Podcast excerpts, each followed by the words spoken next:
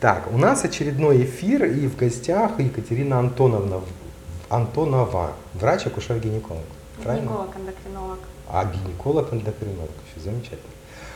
Екатерина, ну вот у меня, наверное, самый простой вопрос. Выбор профессии. Ну, наверное, с точки зрения э, женщины, акушерская гинекология как-то понятно. То есть для вас это прям было с первого курса понятно, или вы ближе к шестому определились? На самом деле всегда знала как-то с детства, что пойду в медицинский, потому что мама врач, акушер-гинеколог, кстати говоря. А, на моих глазах училась тетя, мамина сестра в медицинском университете. Поэтому, в общем-то, когда время подошло выбирать институт, я пошла в медицинский. Но почему в акушерство гинекологию, не знаю, наверное, часто у мамы на работе бывало, как-то мне это все было близко, и особо сомнений не возникало, почему ну, пойти, да, в какую специальность, конкретно специализацию. Так что вот я здесь Но какие-то, А какие-то варианты были, то есть что-то вам еще нравилось, когда вы учились? А, хотела, были мысли пойти в дерматовенерологию, чтобы потом стать косметологом. Очень хотела сделать женщины, женщин красивыми, но, в принципе, сейчас э, в своей профессии да, я занимаюсь тем, что красоту мы создаем изнутри, внешней красоты без внутренней, к сожалению, не бывает. Так что все работает. Хорошо. Вот у вас трое детей. Вы думаете, они по вашим стопам пойдут? Врачами станут? Надеюсь, что нет. А почему? А, ну, наверное, потому что помимо того, что я врач, у меня еще муж врач, и хватит, хватит, на этом все. Бабушка, тетя врачи, хватит. Хорошо, понятно. Вот скажите, вы работаете в частных, в частных клиниках, а не было желания поработать в государственных поликлиниках, больницах? Желания такого у меня вообще не возникало никогда, как-то сразу после института уже было подготовлено место для работы вот здесь здоровье женщины. И на самом деле сейчас я очень рада, что я не попала в государственную медицину, и она на меня не отложила свой, скажем так, не очень хороший отпечаток. Потому что я сохранила индивидуальный подход к пациентам. У меня прием длится 40, 50, 60 минут. И я действительно стараюсь разобраться с каждым в индивидуальном порядке. То есть даже если бы было предложение вам перейти в государственное учреждение, э, например, я бы не согласилась. Даже за миллион, тот, который выплачивает э, для сельской местности? Даже за миллион, тем более для сельской местности. Хорошо. Вот у вас э, достаточно такая большая активность в социальных сетях. И очень много подписчиков, ну я так понимаю, не только женщин, и мужчин. 13% мужчин. 13% мужчин.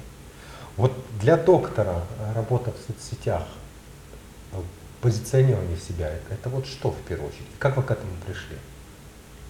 А, на самом деле всегда у меня было ощущение такое, что я хочу поделиться еще какой-то информацией на приеме да, с пациенткой, но не успеваю то есть э, которая, может быть, непосредственно не касается таблеток, а которая касается в большей степени образа жизни, там, гигиены, и времени не хватало.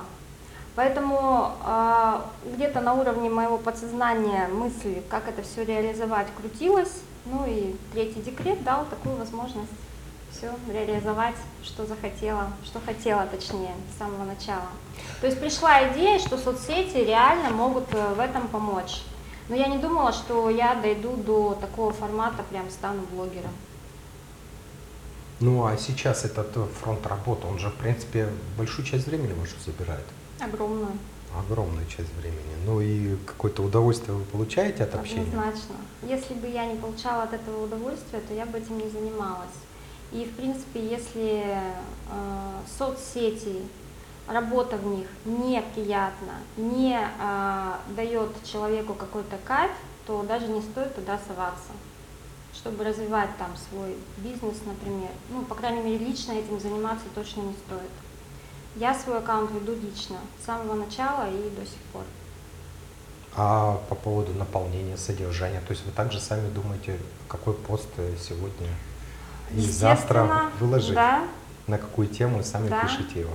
Но темы, как правило, приходят э, в голову из практики, из практической деятельности ежедневно несколько тем, на которые можно написать. То есть это вопросы, которые приходят, а, с которыми приходят женщины на прием, вопросы, которые женщины пишут э, в комментариях под постами, в директ и так далее. Не успеваю даже э, все потребности удовлетворять. Кто только не просит о чем написать. Я не успеваю. Хорошо, ну а вообще вы как относитесь к тому, что вот доктора сейчас э, активно стали появляться в социальных сетях? То есть это необходимость или, или это все-таки, ну, так скажем, больше вот для продвижения, для удовольствия? Я думаю, что для каждого это свое. И для вас это в первую очередь было вот э, Для Общение, меня общение. это общение, да, потому что когда я, э, у меня получилось, что я из второго декрета практически плавно перешла в третий, и у меня был жуткий дефицит общения именно с аудиторией. То есть изначально у меня блог был мамский, то есть я просто рассказывала про своих детей, а потом уже пришла идея писать посты да, с учетом своих профессиональных знаний, и первый же пост, он просто очень хорошо зашел. Поэтому я думаю, а что это я? Будем продолжать, значит, собственно говоря, в этом направлении двигаться. И все, так все пошло. Скажите, ну у вас же аудитория, это не все ваши клиенты, то есть есть же из других городов, наверное, из других субъектов. То есть им, значит, тоже интересно читать Из то, что вы пишете. государств. И даже так. Замечательно, прекрасно. Хорошо, но все-таки социальная сеть это ну, некий такой вот э, общественное обращение. И у вас профессия, ну, я бы так сказал, несколько деликатная. То есть, может быть, не все темы можно вот так прямо обсуждать открыто. Вот, вот вы как думаете? Или, или, или в принципе, ничего страшного там нет? Ну, в Инстаграме самое главное подбирать правильно слова, э, чтобы пост, так сказать, не ушел в бан и в блог. Вот. А на самом деле на любые темы, которые касаются здоровья, да, и нашей интимной жизни, все-таки это неотъемлемая часть нашей жизни. Поэтому, если мы культурные люди, вполне можно писать. По поводу знания о медицине, о сексуальном не знаю, воспитании, здоровье, то есть вот в школах это, это вот Обязательно. считаете обязательно? Я считаю обязательно, и более того, я э, должна была, я там, ска- скажем так, я очень ждала открытия у нас в Хабаровске школы для девочек Insight, но по техническим и различным там моментам открытия пока этой школы не произошло. Вот. Планировалось, что там будут работать психологи, и я должна была как гинеколог-эндокринолог лекции читать девочкам, начиная с 9 лет. Потому что на самом деле взрослые женщины вырастают, они не знают э, банальных основ гигиены, не говоря уже про контрацепцию и так далее. И по сути к 25 годам, да, когда ну, в основном в среднем сейчас э, пара созревает, да, женщина созревает к тому, что ей пора бы стать мамой, уже есть в анамнезе аборты, уже есть э, какой-то набор инфекций. И, естественно, этого бы можно было избежать, если бы была достаточная информированность уже в том возрасте, когда начинают жить половой жизнью.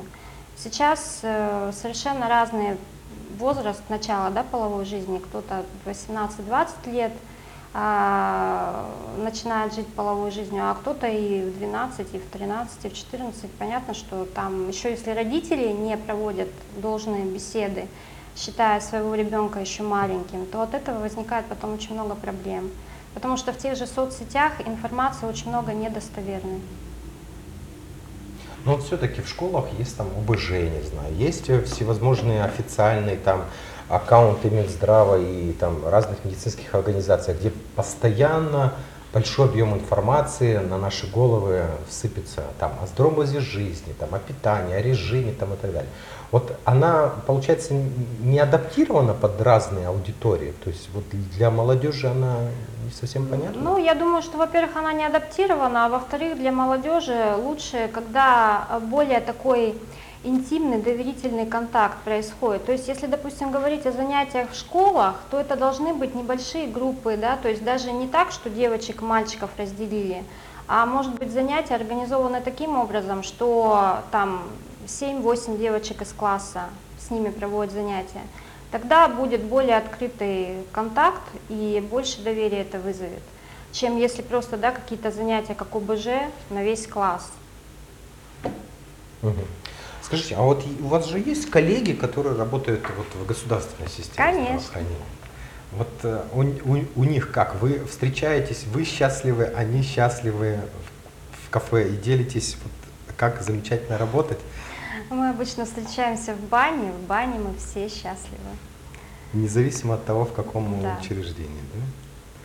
Хорошо, понятно. Ну а вообще, э, ну может быть даже со стороны частной медицины, вы бы могли какие-то проблемы назвать, вот, которые, наверное, больше всего врачей волнуют сейчас? Есть такие проблемы, на ваш взгляд? Или, или все, все замечательно, прекрасно?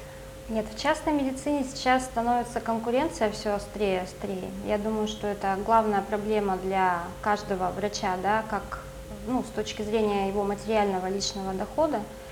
А, ну а если говорить вообще о частной медицине в целом, то, наверное, за ней будущее, мне так кажется.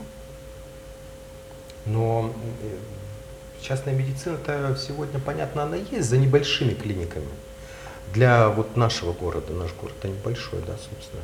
Если говорить о больших центрах, которые могли бы конкурировать с больницами, с государственными, то тут еще придется постараться, по крайней мере. Нет, но это сейчас мы говорим, если для нашего города, да, только об амбулаторном звене. То есть в любом случае все, что касается стационарного лечения, это пока Ну а вот э, если говорить о всевозможных регламентах, порядках, рекомендациях, стандартах и всего того, что э, придумали для нашей с вами работы э, управленцы, вот как вы считаете, это каким-то образом на качество повлияло, то есть э, лучше стало? нет, конечно. А что бы, собственно, улучшило тогда, по вашему мнению? А, Возможность, э, возможность для врачей более доступного самообразования, чтобы оно было бесплатным для врачей, потому что сейчас, например, э, я столкнулась с тем, да, что а, все занятия по превентивной медицине, которая, в принципе, сейчас набирает обороты, очень актуальна, и действительно, я думаю, что она а, через энное количество лет э, вытеснит а, традиционную, а, они довольно-таки дорогостоящие, и даже те специалисты, врачи из моего окружения, которые хотели бы пойти на эти занятия, они просто не могут себе позволить материально оплачивать такие учебы. То есть, э, естественно, что если доктор не владеет современными знаниями, то от этого и страдает качество оказания помощи. А то, что мы проходим на наших, э, э, ну, скажем так, да, каких-то мелких мероприятиях, там, лекциях, э, семинарах, э, которые проплачены фармфирмами, то там информация очень узко дается. И не всегда, опять же, достоверно, можно так сказать. Мгм. А вам не кажется, что за последнее время взаимоотношения врача и пациента изменились? Вы это чувствуете? Изменились. Да, я это очень чувствую. А в чем это выражается? А, пациенты во многом стали более агрессивно настроены, а, более требовательны. И возможно, что степень уважения пациента к доктору снизилась, но не у всех. А с чем это связано?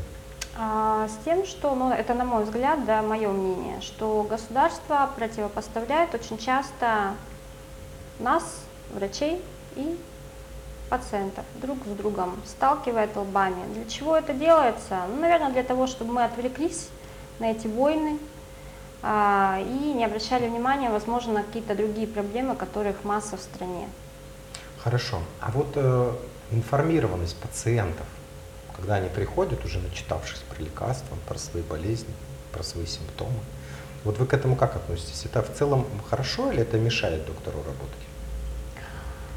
А, Я думаю, что с одной стороны это, конечно, мешает доктору работать, потому что, повторюсь, в интернете, там, где в основном читают информацию пациенты, очень много информации недостоверной. На тех же форумах, да, где вообще не доктора, а, я однажды случайно зашла на форум, где жен, женский, а, где женщины помогали проводить друг другу стимуляции овуляции. То есть, ну, это настолько даже не каждый гинеколог-эндокринолог в этом достаточно хорошо разбирается, да,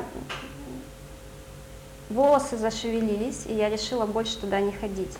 То есть, естественно, э, есть пациенты, для которых это знание – это вред, потому что потом то, что им говорит врач, оно э, не заходит. То есть они уже не верят, не доверяют, и, соответственно, назначенное тобой лечение, да, оно уже не работает на 100%, потому что мы все знаем про эффект плацебо еще в том числе, да, и, конечно, очень важно, чтобы пациент был уверен в том, что у него хороший доктор, он настоящий профессионал, и э, ему назначена правильная терапия. А если такой уверенности нет, то эффект может быть обратным.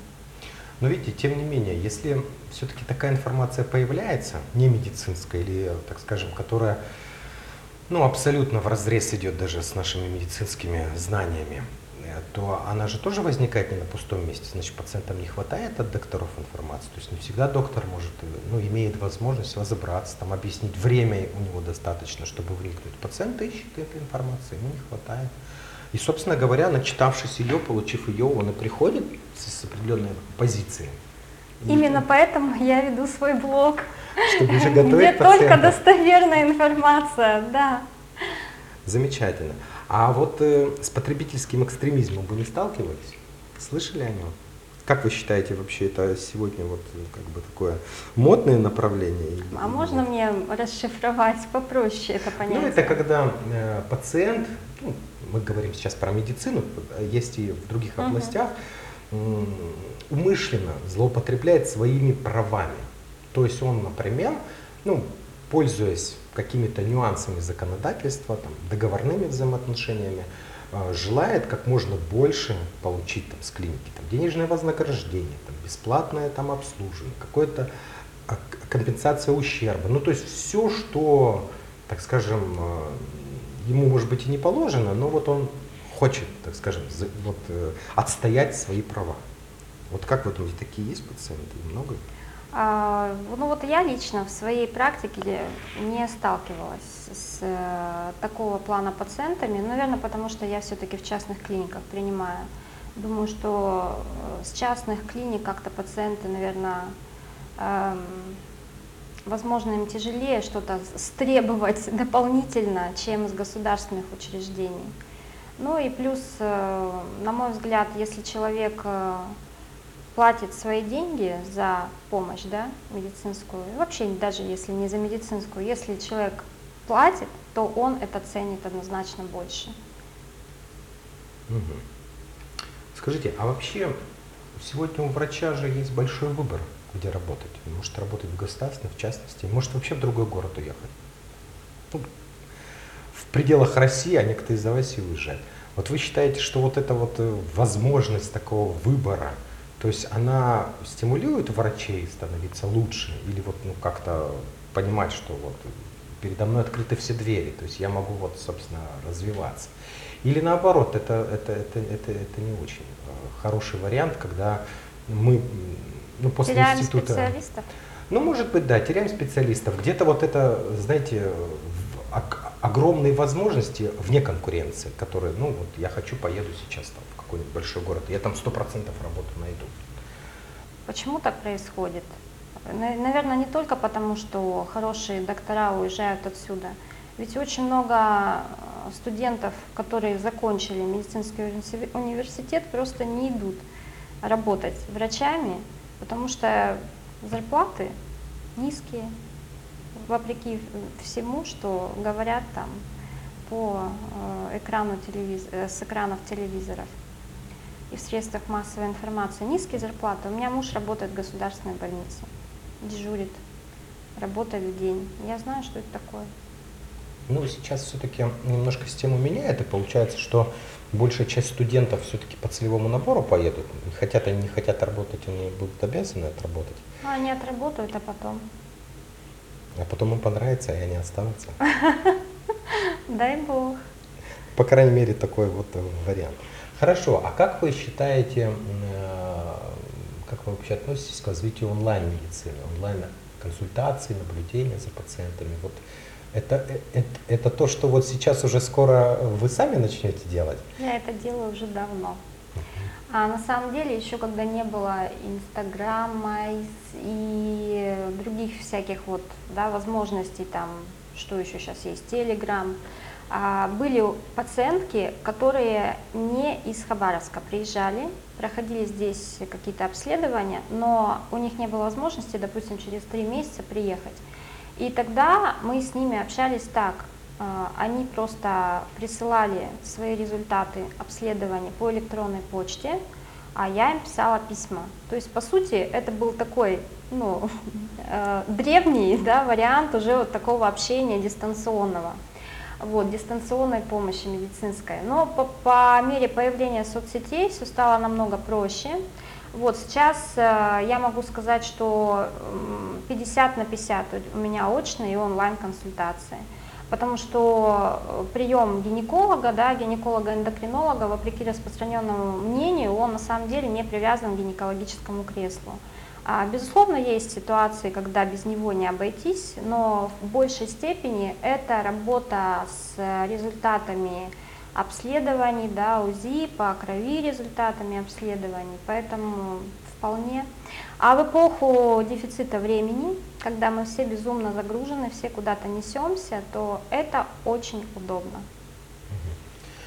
Хорошо.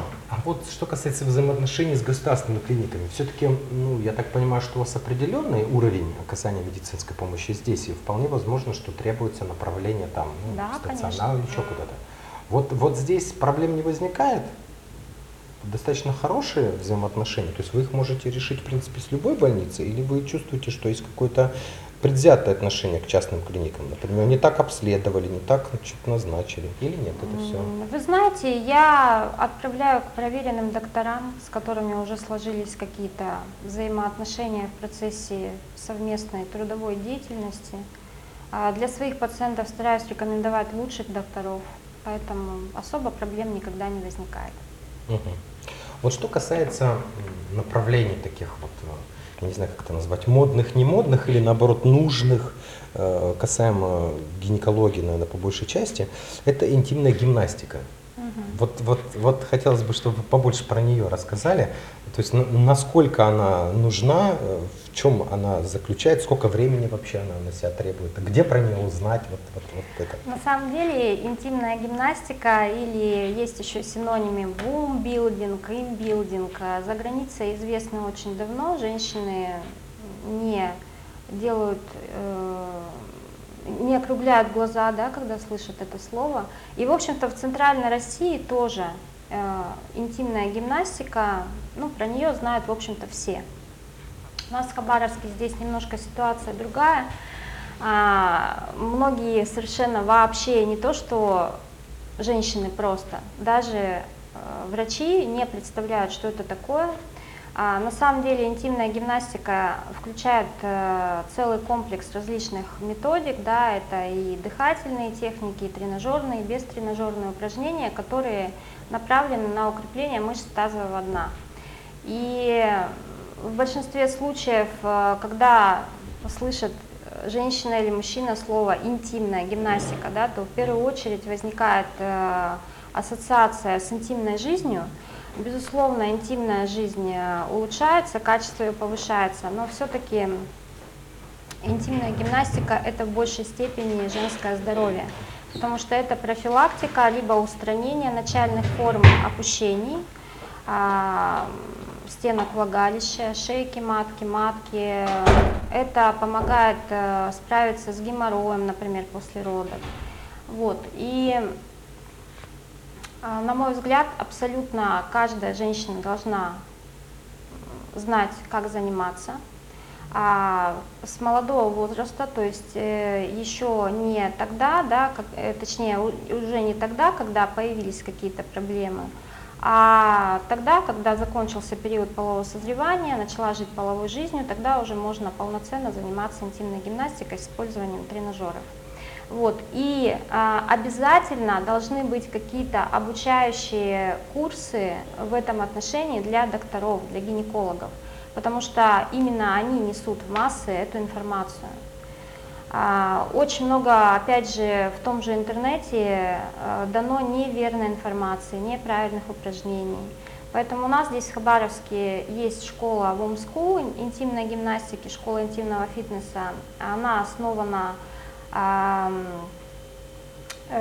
тренером по интимной гимнастике, сертифицированным, единственным вообще на наш, в нашем городе, сертифицированным тренером. И вот на данный момент школа представляет нас вдвоем, тренера по интимной гимнастике и я как гинеколог. Потому что, естественно, перед занятиями лучше посетить гинеколога, да, для того, чтобы, если, например, какие-то проблемы уже есть, зафиксировать степень того же опущения. И, кстати говоря, э, очень частая проблема у женщин – это недержание мочи при кашле, чихании, смехе, которая, как правило, умалчивается. А это все тоже решается посредством занятий регулярных. Угу. Скажите, а вот часто у вас на приеме а, приходят парни семьи? Я имею в виду А. женщина с мужчиной. На самом деле редко. Но бывают такие ситуации, когда определенные отношения, и мужчина хочет знать все. Тогда да.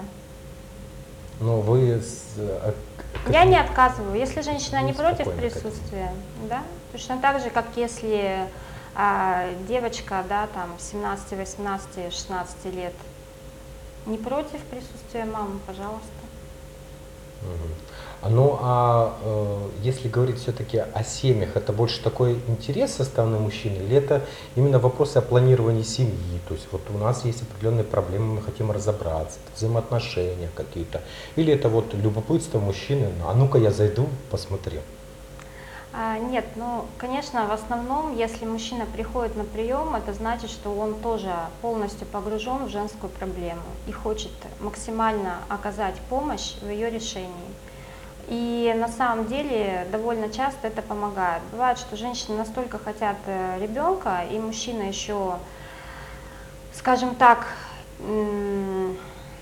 психологически оказывает давление на женщину, что беседы вот эти, да, что нужно немножко снизить уровень желания, как-то отвлечься, а, они помогают. Поэтому я в таких случаях всегда за, когда особенно женщина говорит, что мой муж меня замучил, он все время мне говорит, ну когда, ну когда, ну когда. Поэтому, конечно, здесь уже в какой-то степени работаешь как психолог. Замечательно. А вот скажите, откуда такое берется, что при беременности женщина один раз появляется в консультации или вообще не появляется, а потом приходит только рожать? Вот, вот оно именно из-за незнания, что ну, ничего страшного, и раньше рожали, сто лет назад э, ходили, к врачам не ходили, рожали а там в поле, дома, где угодно. Ну, я рожу. А, Я сама беременных не веду, но все а, девочки, которые наблюдаются у меня и потом впоследствии беременеют, я всех настраиваю на то, что нужно ходить в консультацию, а, вставать там на учет и регулярно там появляться. Потому что на самом деле Ну, наверное, опять же, да, от того, что есть какой-то страх, а, очень много информации о том, что действительно много, а, там, пойдешь в консультацию, тебя там запичкают таблетками, чего-то еще, но это все от неправильной информированности. Понятно, что я категорически противник родов дома, например. Это ужасно. Хорошо. А если говорить о профилактике, ну, я не знаю, в принципе, история с э, онкологией, ну, с раком, например, молочной железы, это, это, это тоже к вам, то есть с вас же начинается все. Ну, начинается, да, с нас. И начинается самообследование вообще, я так понимаю, женщины. То есть этот метод, вот он как с точки зрения акушера? А, Если говорить про самообследование женщины, то в большей степени уплотнение чаще выявляет не сама женщина, а ее партнер. Вот, это доказанный факт. А, Что касается своих пациенток, все мои пациентки настроены на то, что раз в год они должны делать не только УЗИ малого таза, но еще и УЗИ молочных желез. Потому что а, какой бы замечательный доктор ни был, мы также пальпируем руками, но я не человек-рентген. Всем я грудь смотрю, да, но пропальпировать на 100% ее невозможно. А особенно если мы говорим про какие-то ранние стадии совсем, да, когда еще можно обойтись, э, ну, скажем так, малой кровью. А, А вообще, если говорить про профилактику не только там, проблем с молочными железами, да, э, другими гинекологическими заболеваниями и вообще, наверное, заболеваниями, просто нужно мотивировать пациентов на то, чтобы они ходили к врачам. Потому что многие, э, к сожалению, по 5, по 10 лет не приходят, есть такие женщины. И приходят, когда уже мы не можем помочь. Поэтому вот опять же это вопрос да, о информированности, то есть девочкам с самого, э, там, скажем, их, да, когда они вступают уже в более-менее осознанный возраст, нужно а, прививать э, знания, нужно им давать эти знания, что они э, должны раз в год ходить к гинекологу. И причем очень часто я сталкиваюсь с тем, что сами мамы э, провоцируют страх у девочек, а, именно гинекологов.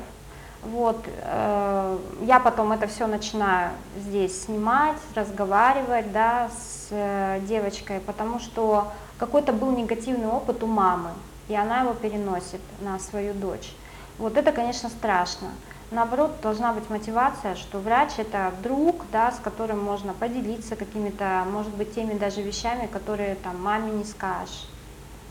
Очень много интересных вещей узнаешь вот так вот. Когда, допустим, три раза девочка приходила с мамой на прием, а на четвертый пришла одна. Ну да, это такие истории есть. В принципе, я сам сталкивался. Ну, по крайней мере, они говорили очень Мгм. часто, что вот различается. Ну, в том же ТикТоке потом можно узнать, что ребенок там скрыл или сказал, а не бывает, там потом выкладывает свое мнение.